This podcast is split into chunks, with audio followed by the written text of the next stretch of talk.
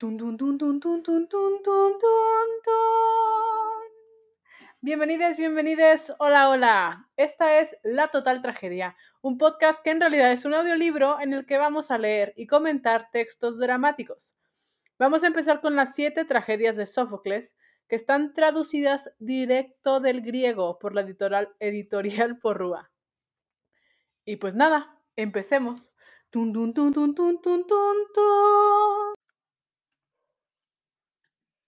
Llega Menelao.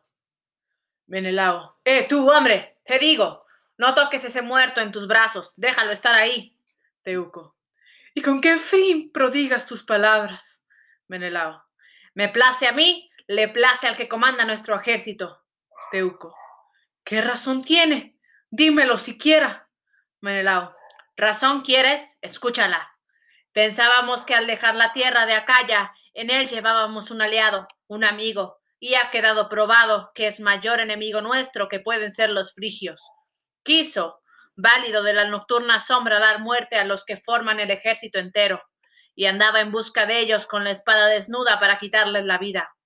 Alguno de los dioses intervino para frustrar sus planes. De no ser eso, los que yaceríamos con infame muerte fuéramos nosotros, y él estaría con vida. Un dios mudó la suerte y su locura fue a saciarse en las greyes y rebaños. Esta es la razón. Y no habrá varón tan valiente y tan robusto que honre ese cuerpo con una tumba. Su cadáver arrojado sobre la amarillenta arena de la playa ha de quedar allí para ser pasto de las aves marinas.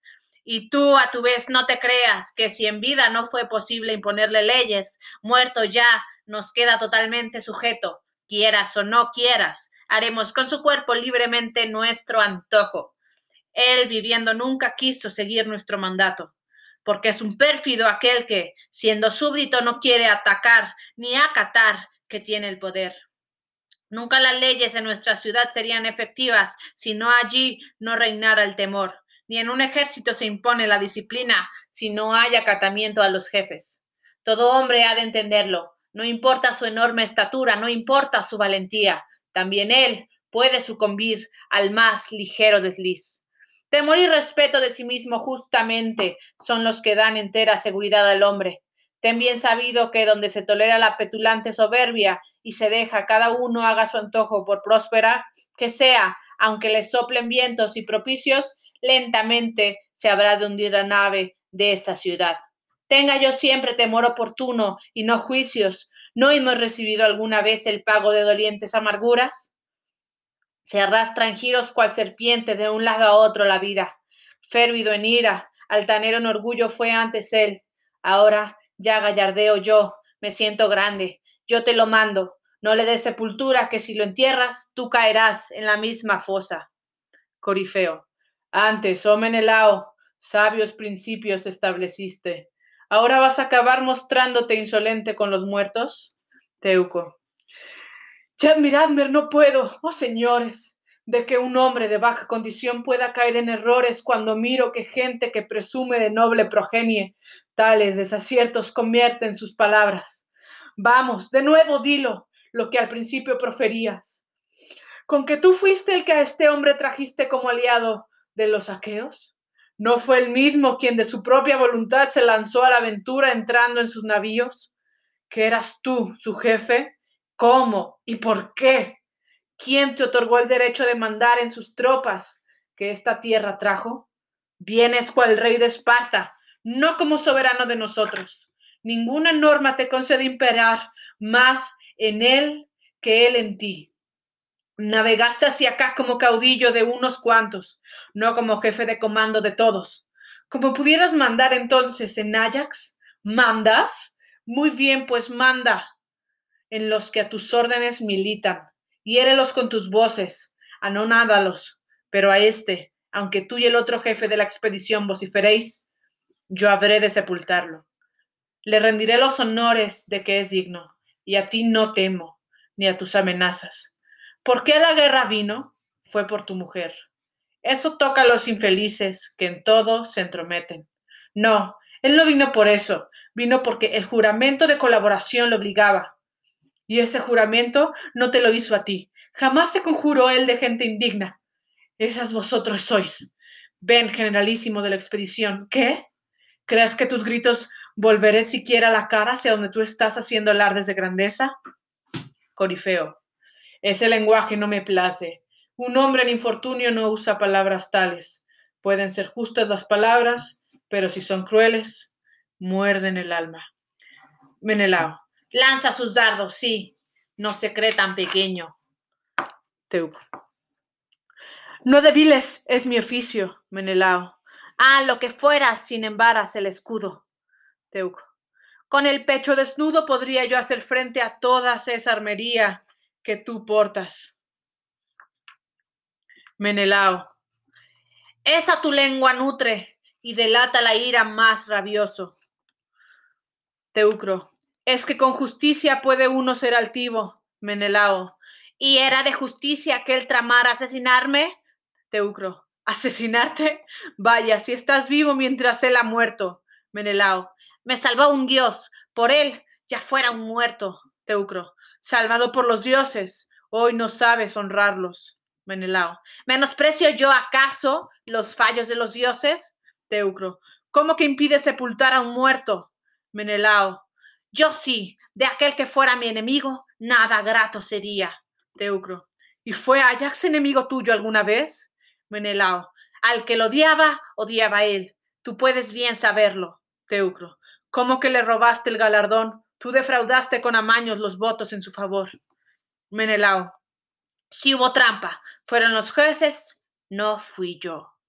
Teucro. Muchos males ocultar es tu tendencia. Mal hecho, sí.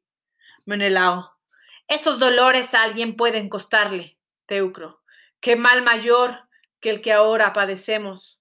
Menelao. Basta. Una cosa digo. Este no será sepultado. Teucro. O ya tú ves. Este será sepultado. Menelao.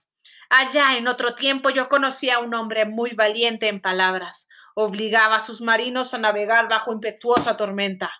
Pero él se recataba, se escondía, no chistaba y envuelto en grande manto, un marino cualquiera pudiera dominarlo.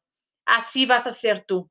Mucha locuacidad y petulancia, pero una leve nube que se alce al horizonte ha de bastar para callar tu petulante palabrería. Teucro. Yo también, yo también conocí a un hombre lleno de loca vanidad.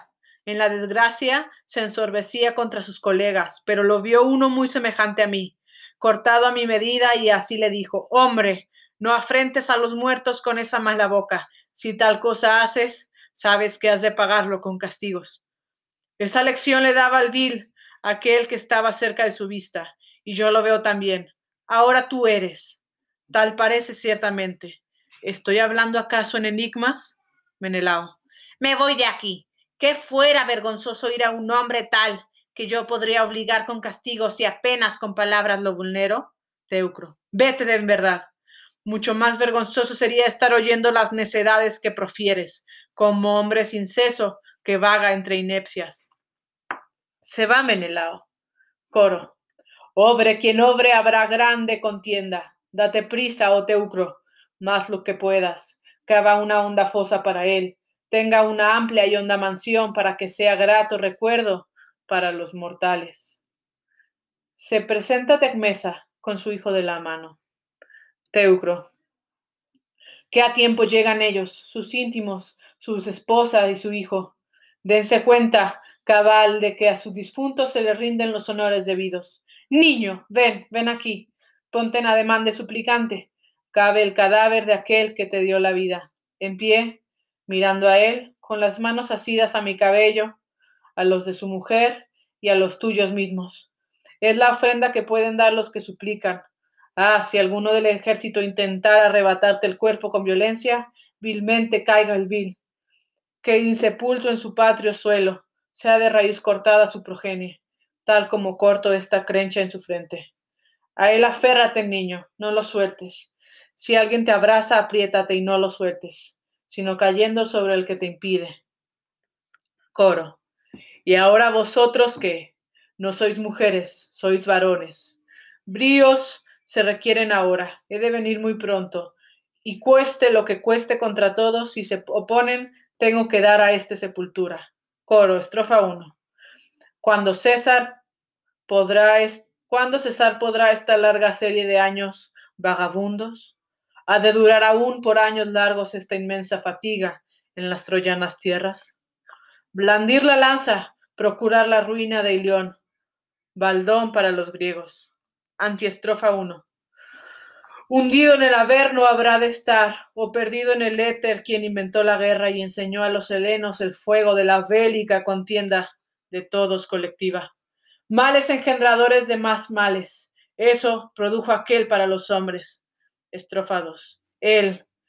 Él me ha privado del roce suave de las coronas de la frente y de las hondas capas en las que se da el vino, de la armonía de flautas concertadas, infame, aún de la suave quietud del lecho y de la grata dulzura de los amores. Sí, de los amores.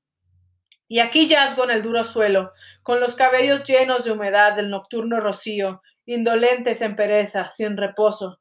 ¿Quién jamás podrá olvidar la Troya de infortunio y de miseria?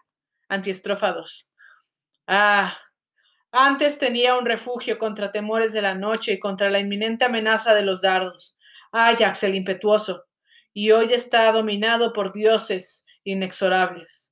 Que para mí qué suerte se me espera si yo estuviera ya junto a mi promotorio, de selvas adornado por las olas besando continuamente, bajo el abrigo, abrigo de la gran meseta de Sunio, y en paz de reposo saludara a la sacra Atenas. Regresa Teucro. Teucro. Yo vengo apresurado. Vi Agamenón. El jefe del ejército es encaminarse hacia acá. ¿A qué puede venir sino dejar en libertad su vípera boca?